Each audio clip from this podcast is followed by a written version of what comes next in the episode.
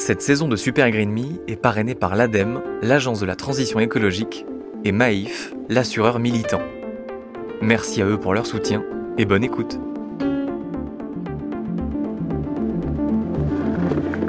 Le micro, en fait, il va être là, tu vois.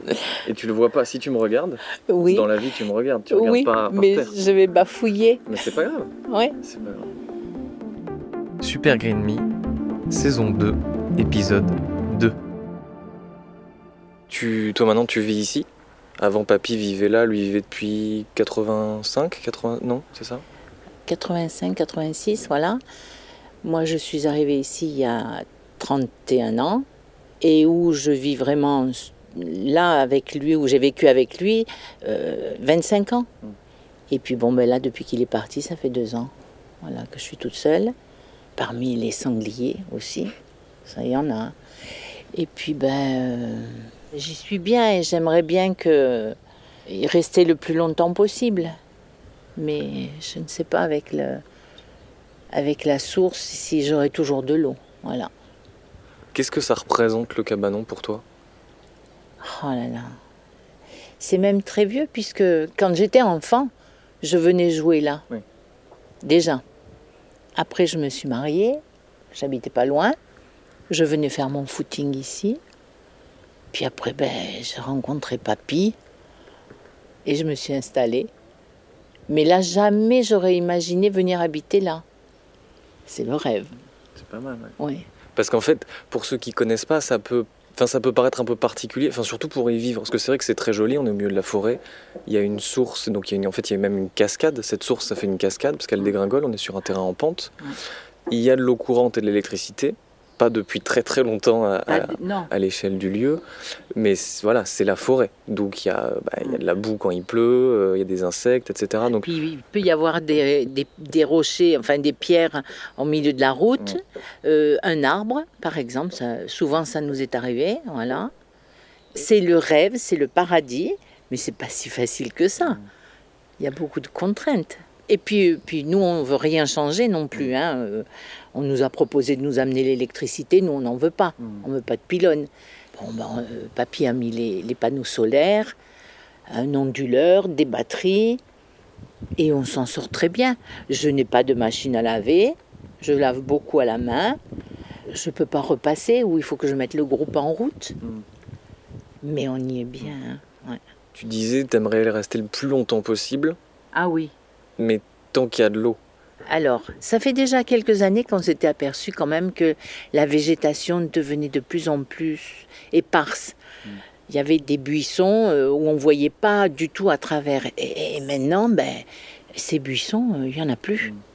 Ça, plus, euh, ben, plus l'eau, hein, la source qui baisse, tout doucement, mais sûrement. Là, aujourd'hui, donc on est début mars à peu près. Oui. Euh, en gros, la, la situation du cabanon aujourd'hui, c'est quoi? J'ai l'impression qu'on est euh, presque fin août. Ouais. Ouais. Tellement il n'y a plus d'eau. Tellement que, oui, voilà. L'eau, d'habitude, tu as un bon débit. Là, c'est ce qu'il y a fin août, après un, été bien chaud et sans pluie. hein. Et s'il pleut pas, euh, ben, ça va être grave. Je serai obligée de partir, je ne pourrai pas rester. Et ça, cette situation, elle a vraiment beaucoup changé? Ah oui, ça a beaucoup changé. Ouais. Ça ressemblait à quoi en termes d'eau avant ici?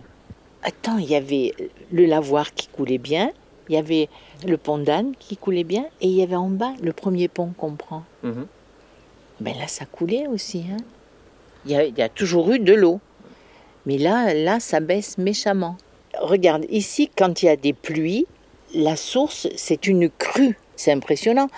Mais tu as vu combien euh, Au moins 4-5 ans qu'il n'y a plus de crue. Si Hein? c'est pas plus, ouais. Moi, je me souviens, ce qui m'a vraiment mis un gros gros coup, c'est l'été dernier. La cascade, du coup, la source, en fait, c'était vraiment un, un hein. tout tout petit filet. Est-ce que ça, c'était déjà arrivé dans l'histoire? C'est arrivé une fois en 89 ou 90. C'était la même situation. Mais ça a été un été et après, plus jamais on a vu ça. Mais là, euh, là, et puis là, il pleut pas. hein. Et euh, alors, je sais que papy le faisait et toi, tu le fais aussi maintenant. Tu notes Ah oui. sur un petit cahier, en fait, les, euh, les pluies. Tu, Oui, je continue. Et euh, est-ce qu'il y a des archives? Est-ce que papy a encore des vieux cahiers de Ah papy mais oui, je les ai gardés, bien sûr. Ouais, ouais. Est-ce que tu tu peux, tu peux, ouais, tu peux me montrer regarde Ouais, pour voir. Je, ce que je me dis, peut-être que s'il y a des cahiers, tu vois, d'il y a 10 ans ou Attends, quoi, on peut, on peut comparer. Bah attends, je viens avec toi. Mais oui, j'ai- voulu continuer parce que comme on, s'inquiétait quand même pas mal de, de la situation, j'ai j'ai dit non, non, moi, je continue. Là, Là regarde, Ouais. tu vois, le pluviomètre, il est là. C'est un petit cône, hein, tu vois, qui est gradué. Ouais. Là, il est à sec. C'est Voilà. étonnant. Et donc en fait, quand il pleut, l'eau s'accumule, monte. Voilà, et puis tu arrives à lire. Là, on rentre dans l'atelier de papy. Et tu vois, regarde, la seule grosse euh, pluie qu'il y a eu, c'était le 26 février. À 19h, il y avait 16 mm. Donc de cette année. Oui. Tu sais quand est-ce qu'il a commencé à faire ses relevés Du coup? Ça doit être en 2008. Et si, tiens, par exemple, attends, bou- bouge pas. Oui. On va essayer de comparer le mois de janvier, de Ah février oui. 2023 à, 2000, à 2009. Juillet, C'était il y a alors, attends. 14 ans. Et regarde, regarde. Ouais. 30 millilitres, regarde. 18, 13, 25, 10, 15, 13. Tu vois un peu? Ouais. Ah, Tu te rends compte, ici en février, 1 mm 5, 16 mm et 2 mm. C'est fou l'écart. Eh oui, ouais, ouais. Et si on va par exemple en 2010 pour voir. Il y a même eu de la neige, regarde. 28 cm de neige, plus 90 mm de pluie. il faut que je m'amuse à faire les additions. Alors que là, aujourd'hui, on l'a dit, c'est 19,5 Dis- quoi. Oui, oui, oui. Mm, mm. Non, ça- C'est On le c'est voit, impré- hein. c'est impressionnant. Ouais. Quand on met la, Voilà, on la tête voit, dans ces carnets là. euh, et je pense pas que ça va, que ça s'arrange comme ça. ouais. Je pense que là, c'est trop tard. C'est fini pour nous. Moi, je le ressens comme ça. hein. Tu penses que c'est foutu ici la oui, vie? oui, oui.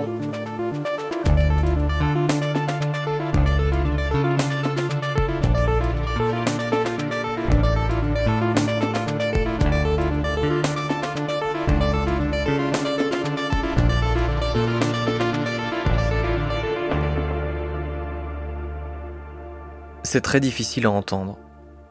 Le micro me permet un peu de me détacher. Je dois faire attention euh, que ça enregistre bien, que ça enregistre suffisamment fort. La technique fait un peu tampon, et heureusement. Par contre, maintenant que je réécoute ce que Net me raconte, ça me bouleverse. J'ai passé plusieurs heures sur ces minutes d'enregistrement pour euh, faire du montage, et j'ai terminé en ayant une sensation de nausée. C'est concret le réchauffement climatique. Bon, après, précision importante, il ne faut pas confondre la météo et le climat. C'est ce que je dis à Net quand je demande de regarder euh, une autre année sur le carnet, car un mois isolé comme ça, bah, c'est pas représentatif. Il peut très bien faire un été pluvieux et pas très chaud, et c'est pas pour autant que le climat ne se réchauffe pas. Comme cet été, là, en 2023, on a eu un été de merde à Paris, il a plu, il a fait euh, franchement frisqué, on a dû ressortir les vestes, et pourtant, le mois de juillet a été, au moment où j'enregistre cet épisode, le mois le plus chaud jamais enregistré sur Terre.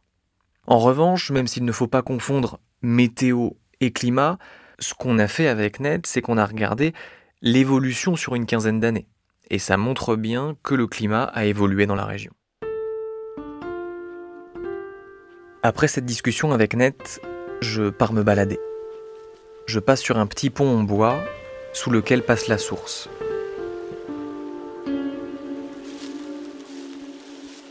Ne vous fiez pas au bruit, c'est trompeur. Le débit est faible. Sous mes pas, j'entends les herbes qui sont sèches. En plein hiver. C'est désolant. Je vais voir ma mère et les angoisses de mon grand-père me reviennent en tête.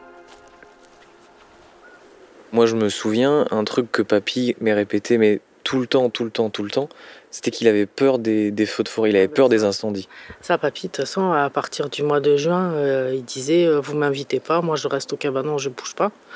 Bien sûr qu'il avait peur parce que ça a tapé pas loin, ça a fait des ravages. Puis, comme c'était le seul habitant du coin, Et quand tu es entouré de résineux et d'arbres, et quand tu vis en autarcie, et quand c'est aussi difficile d'accès, euh, c'est clair que les incendies, bah, tu t'en méfies. Quoi. Tu...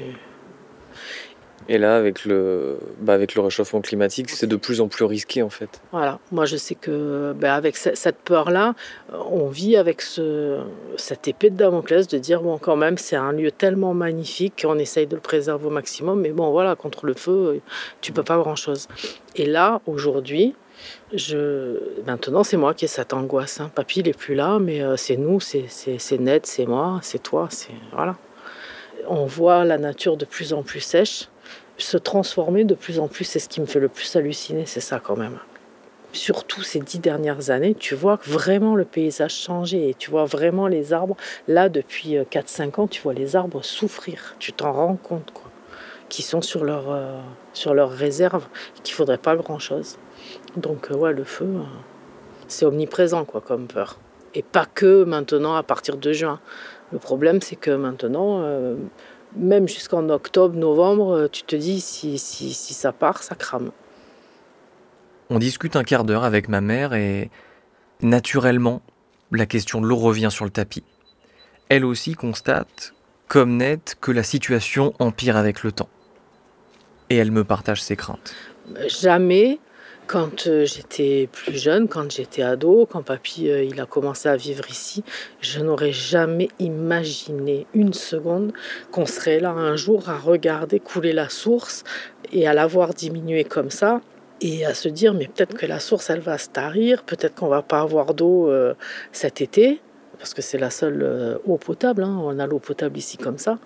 Ça me serait jamais venu à l'idée. Et aujourd'hui, la source, même en plein hiver, avec Net, on l'a regardé, mais c'est un petit filet. Et tu te dis, mais quand est-ce qu'il pleut? Quand est-ce qu'il pleut? Mais euh, nous, on s'en rend compte parce qu'on est là, on est au cabanon. Mais quand tu es en ville, et que tu es en plein été comme cet été je pestais et que tu vois qu'on arrose euh, les golfs euh, tranquilles, bah, les gens c'est normal qu'ils se posent pas de questions. Ils entendent ça à la radio, mais d'un autre côté ils sortent de chez eux, ils voient euh, des gazons bien verts, ils voient des gens qui nettoient leur bateau. qui dessalent le bateau. Donc c'est difficile après quand tu es, quand es citadin de, de, vraiment... Nous on s'en rend compte parce qu'on est touché voilà, au premier chef. Ma mère parle des pelouses et des bateaux, mais dans le sud, il y a un troisième gros sujet avec l'eau. Les piscines. J'avoue que, même moi, j'ai toujours rêvé d'acheter une maison avec une piscine. Enfin, jusqu'à récemment. Quand je vois la source tarir, ça me refroidit. Et finalement, la piscine, euh, c'est tout un modèle qui n'est plus en phase avec mes valeurs. Mais je comprends que pour certains, le deuil est compliqué à faire. Acquérir une maison avec piscine, c'est parfois l'objectif d'une vie. C'est un modèle qui a été vanté pendant des décennies et maintenant, il faut faire marche arrière. Ou du moins, commencer par engager une discussion autour de cet idéal. Et c'est dans cette situation, que je qualifierais de délicate, que je me suis fourré. Je me suis incrusté à un week-end chez les parents d'un de mes meilleurs amis, ils viennent de quitter la région parisienne après une vie de travail pour commencer leur retraite en Provence, au bord de leur piscine. Dans ma valise, j'emporte mon micro et mon enregistreur, et une fois de plus, je vais jouer le rôle de l'écolo de service. J'espère que ça va bien se passer.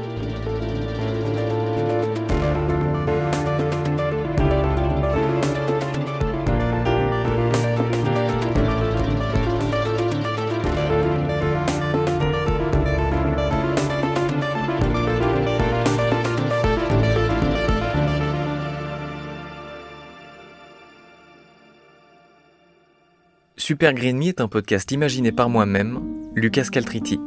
Cet épisode, je l'ai écrit en collaboration avec Mathilde Mélin. Il a été réalisé et mixé par Solène Moulin, qui a aussi composé la musique originale. La saison 2 de Super Green Me est une production Studio Fact Audio. Si vous avez aimé cet épisode de Super Green Me, partagez-le, parlez-en autour de vous, et si ce n'est pas encore fait, abonnez-vous au podcast pour ne pas rater les prochains épisodes. Un immense merci à l'ADEME, l'Agence de la transition écologique, et à Maïf, l'assureur militant, de parrainer cette saison 2 de Super Green Me. Maïf est une entreprise à mission qui a, dans ses statuts l'objectif de contribuer à la transition écologique à travers ses activités. Ça passe notamment par l'arrêt des investissements dans les énergies fossiles ou encore par la création d'un dividende écologique. Maïf alloue 10% de son résultat annuel pour des actions de protection de la biodiversité, pour le climat et pour ses sociétaires les plus vulnérables.